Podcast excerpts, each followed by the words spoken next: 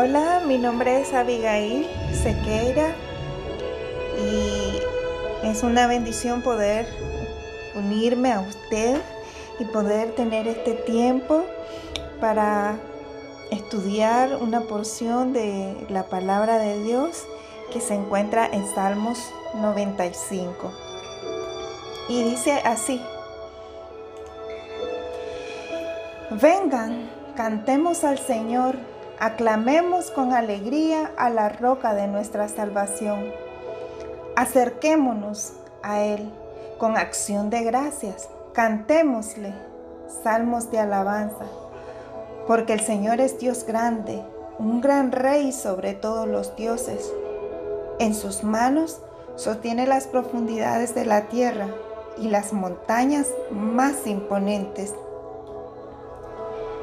El mar le pertenece, pues Él lo creó. Sus manos también formaron la tierra firme. Vengan, adoremos e inclinémonos. Arrodillémonos delante del Señor nuestro Creador, porque Él es nuestro Dios. Somos el pueblo que Él vigila, el rebaño a su cuidado, si tan solo escucharan hoy su voz. Si tan solo escucharan hoy su voz. Y repito el versículo 2, acerquémonos a Él con acción de gracia, cantémosle salmos de alabanza, porque el Señor es Dios grande. Padre, yo te doy gracias por tu palabra, gracias porque podemos tener este tiempo de meditación, porque en tu palabra hay luz, hay verdad, hay esperanza hay sanidad, hay nuevas oportunidades, hay nuevas dimensiones de luz a las que podemos accesar cuando vamos a los tesoros que nos dejaste disponibles para los hijos, Padre. Y te doy gracias en el nombre de Jesús. Amén. Quiero empezar con una experiencia hace unos años mi hijo mayor siempre tuvo pasión por la música. A los tres años y medio le pidió a su papá que quería aprender a tocar guitarra. Y un vecino ah, que era mucho mayor que él, llegaba un, un, anciano a darle clases de guitarra y él lo escuchaba a través del muro. Y entonces él le dijo, ese quiero que sea el profesor y quiero que me compres mi guitarra. Y así fue. Y empezó a aprenderse cantos. Y a la edad de 8 años tuvo un accidente, 8 o 9 años. Y él quedó inconsciente, estaba en coma. Nos dijeron que tenía una lesión en la cabeza y que todos sus síntomas estaban complicando, que no sabían si despertaría y que si lo hacía, no sería igual. Él de repente gritaba, tengo miedo, y era como que si mis propios temores hablaran y gritaran, tengo miedo también, porque era en todo un caos repentino. En ese momento, eh, en, un momento así, cuando todo se iba complicando de un momento a otro, decidimos con mi esposo ponerle alabanza con un Walkman. Y Mm, recuerdo, ahora que leí el Salmos 95, que el título es Canta al Señor, Shout to the Lord. Y quisiera leerles la lírica. Y dice, mi Cristo, mi Rey, nadie es como tú. Toda mi vida quiero exaltar las maravillas de tu amor. Consuelo refugio, torre de fuerza y poder, todo mi ser, lo que yo soy, nunca cesen de adorar. Canta el Señor toda la creación, honra y poder, majestad sea el Rey. Montes caerán y el mar rugirá al sonar de su nombre. y recuerdo que decidimos ponerle ese canto y le puse su, su audífono y sentí como, o vi como empezó a entrar en una quietud y fue algo sobrenatural porque pudimos ver el amor de Dios manifestado de muchas maneras, con amistades, con rodeados completamente del amor de Dios. Y en ese momento uno dice, ¿cómo voy a ponerme a adorar? Hay tantas cosas que están pasando, ¿cómo va a ser un tiempo de, de ponerse a pensar, hay un momento de adoración? Sí, definitivamente sí. Es un momento donde mi pequeñez, mi limitación, se puede unir a la extravagancia y, la grandeza de Dios en quien yo creo, al exaltar su poder, al alabar su grandeza y al reconocer su grandeza sobre mi vida, sobre mi casa, sobre mi familia. Y al leer el Salmo 95 venía a mi mente y a mi corazón un profundo agradecimiento por tanto amor, fidelidad, por tanta misericordia, por tener un Dios que es Dios sobre todos los dioses, como lo declara el Salmo, por tener un Dios que es mi creador, mi redentor, mi luz, mi voz de libertad, de esperanza, el que lo llena todo en todos el que me corona de favores y misericordias. Es bondadoso, generoso, amante. Sí, Él es amor, es compasivo, es Dios justo y su verdad es por todas las generaciones.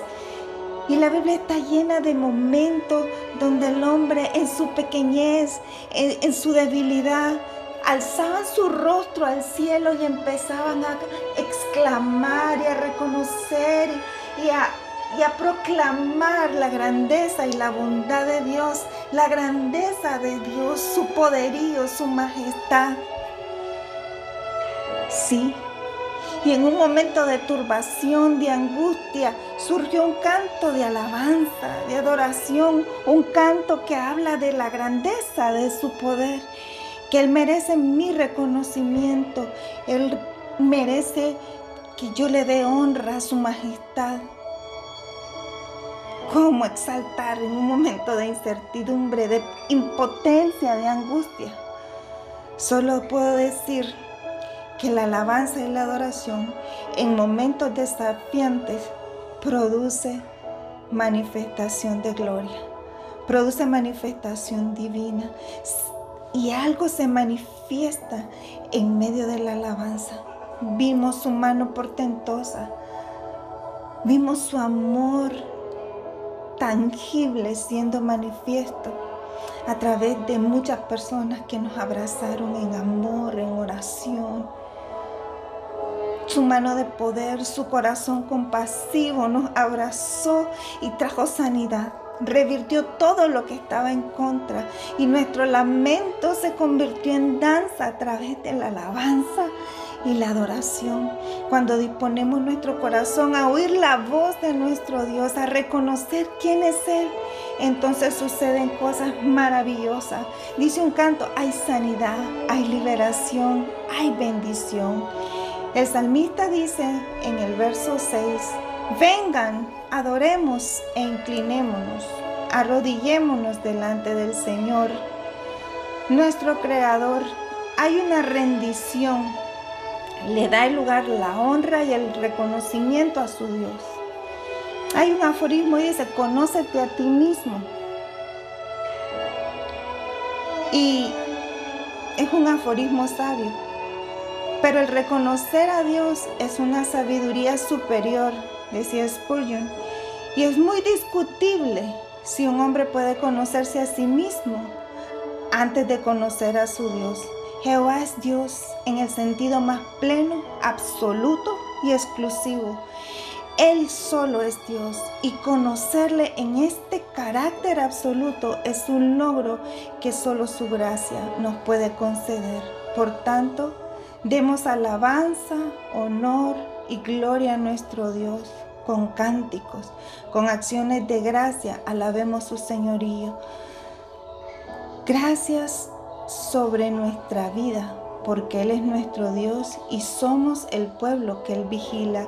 Reconozcamos que somos creación suya, somos su pueblo, ovejas de su prado, que hoy disponemos nuestro corazón para dar honor, alabanza, gloria a nuestro Dios y que a través nuestro sean conocidas sus obras, sus maravillas y milagros.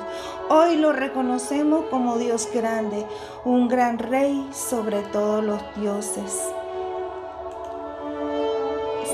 Y hay muchos textos y quiero compartir algunos.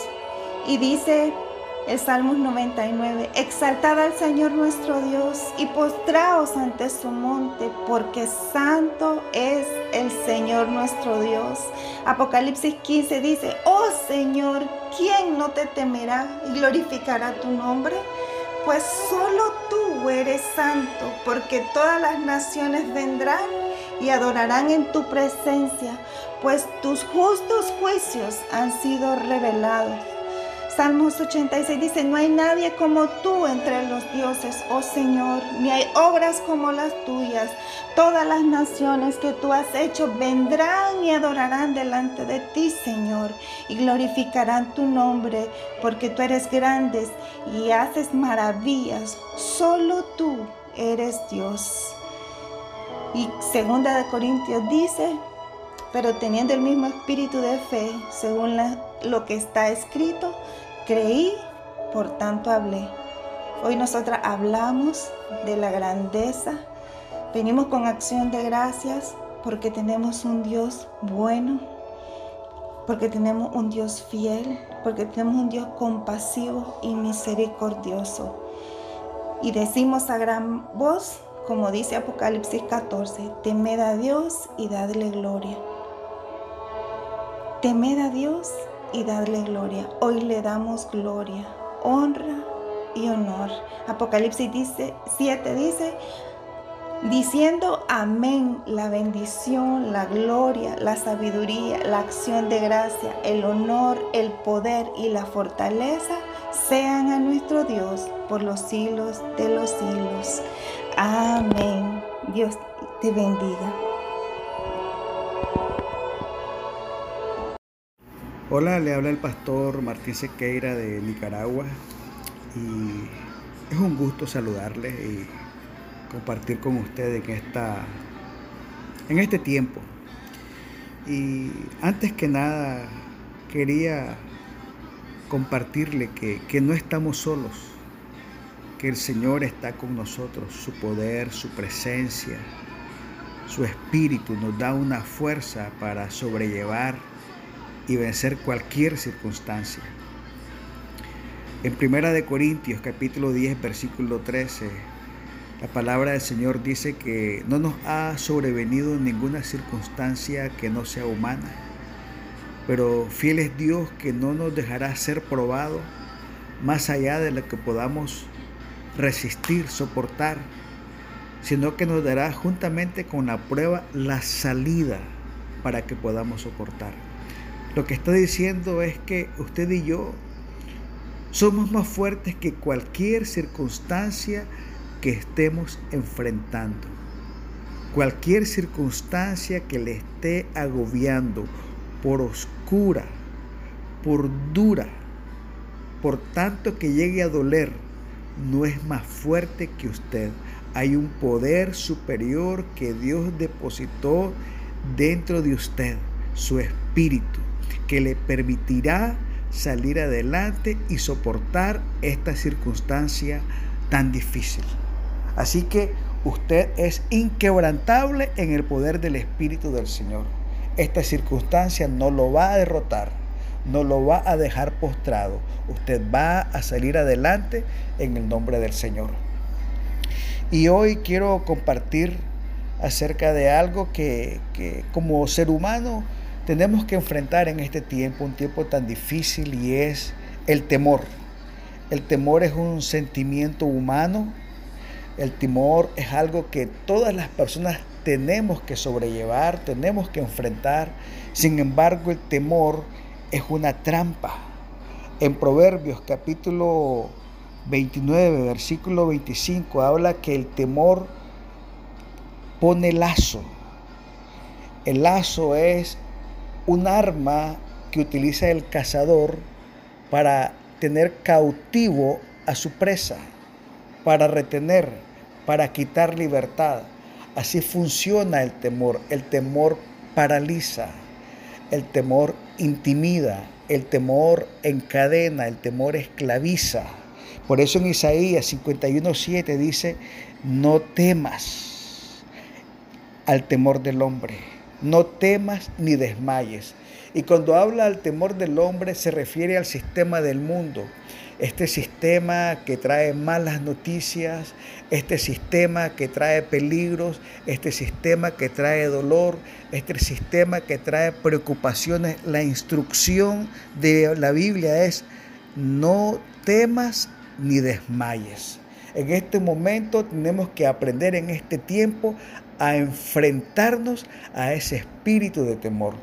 Y quiero compartir cinco pasos, cinco pasos importantes que nos pueden dar a nosotros una guía de cómo vencer el temor en este tiempo. Y el primer paso es tener confianza en Dios, fe, confiar en el Señor. En Jeremías capítulo 17, versículo 7 la palabra del Señor dice, bendito el hombre cuya confianza es el Señor, porque será como un árbol plantado junto a las corrientes de un río. Y no importa el verano, no importa el calor, no importa la sequía, su hoja estará siempre verde y tendrá fruto en todo tiempo.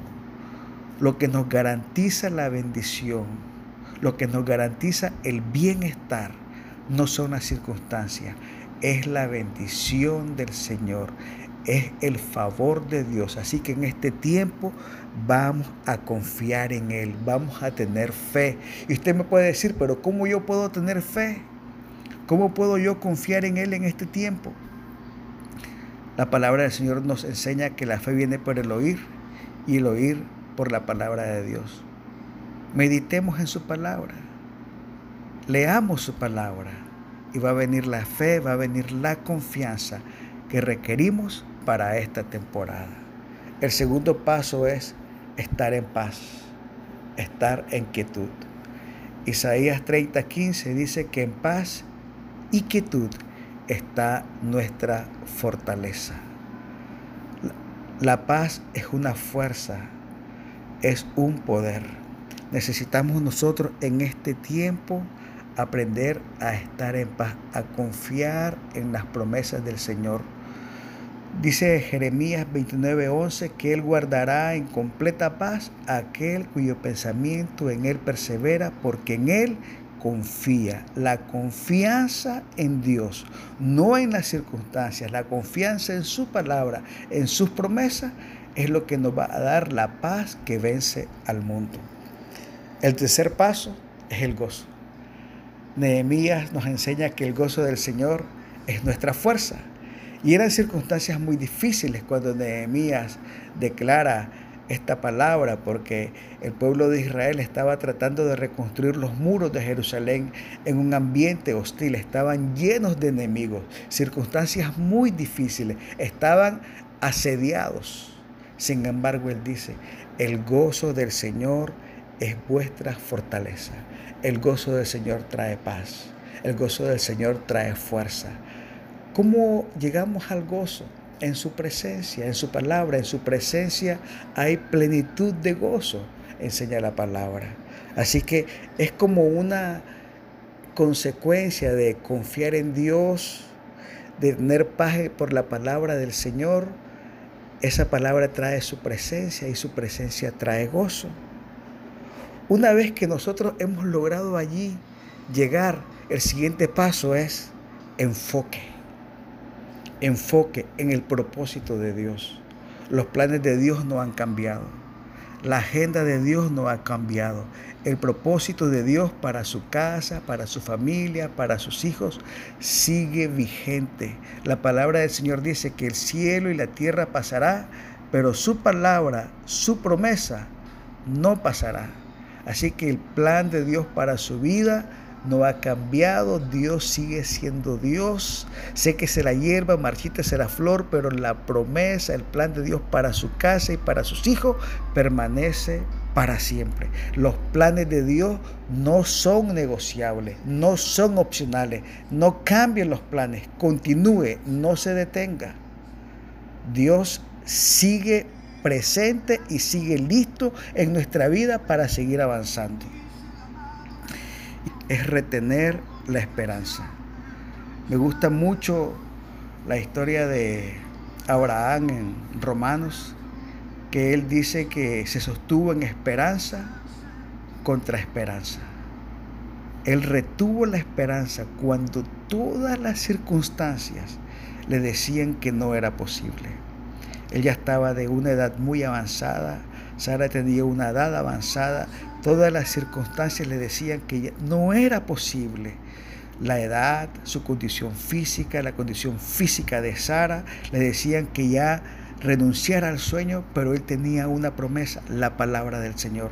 Y eso es retener la esperanza, aunque todo diga lo contrario. Usted dice, yo tengo una palabra, yo tengo una promesa, mi Dios es fiel, Él cumple lo que promete y yo voy a esperar y voy a confiar en sus promesas. Eso es retener la esperanza en esperanza contra esperanza.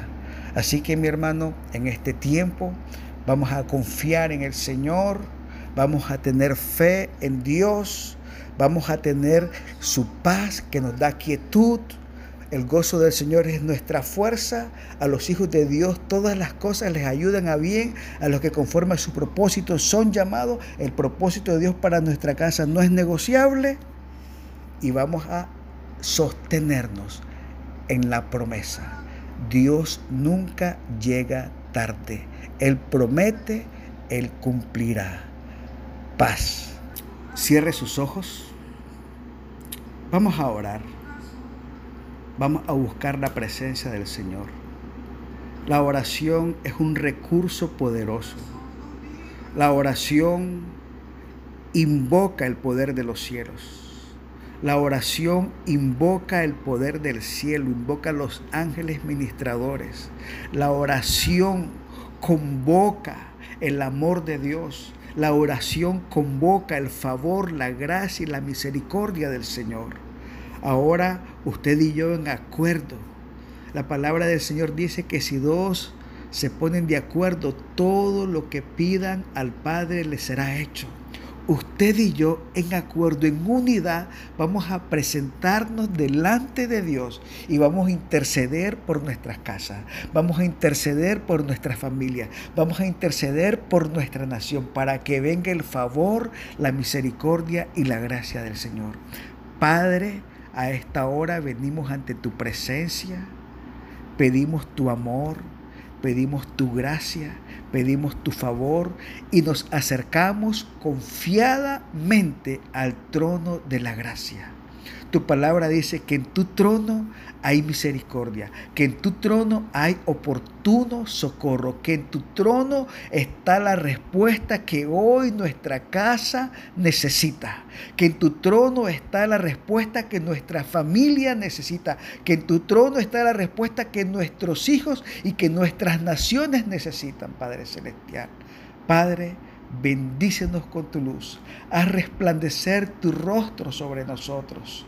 Haz resplandecer tu luz sobre nuestras naciones. Y bendícenos con tu paz, con tu misericordia y con tu favor. Padre Celestial, a esta hora te pedimos en el nombre de Jesús que aumentes nuestra fe, que ayudes nuestra incredulidad. Padre Celestial, que aprendamos a confiar plenamente en ti. Que hoy, Padre Celestial, en tu presencia se alimente nuestra fe y nuestra confianza en ti, Padre Celestial. Tu palabra dice que conforme a nuestra fe será hecho y depositamos toda nuestra confianza, toda nuestra fe en tu amor.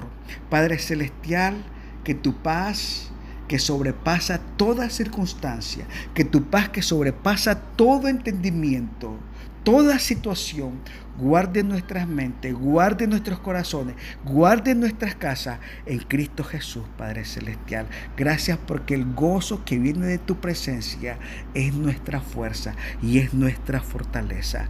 Padre Celestial, te pedimos en el nombre de Jesús cumple tu propósito en nosotros. Así como lo decía el rey David en circunstancias sumamente difíciles, cuando estaba rodeado de enemigos, él decía, el propósito del Señor en mí se cumplirá. Él estaba decretando que había una promesa, que había una palabra, que había una declaración de parte de Dios, una historia que todavía no había acontecido. Y por causa de esa esas circunstancias no podían derrotarlo. Hoy declaramos, Padre Celestial, que hay propósito para nuestros hijos, hay propósito para nuestra casa, hay historia que necesita ser acontecida, hay historia que necesita ser vivida, hay palabra que necesita ser cumplida, que tu propósito se cumplirá y que esta circunstancia no nos dejará postrados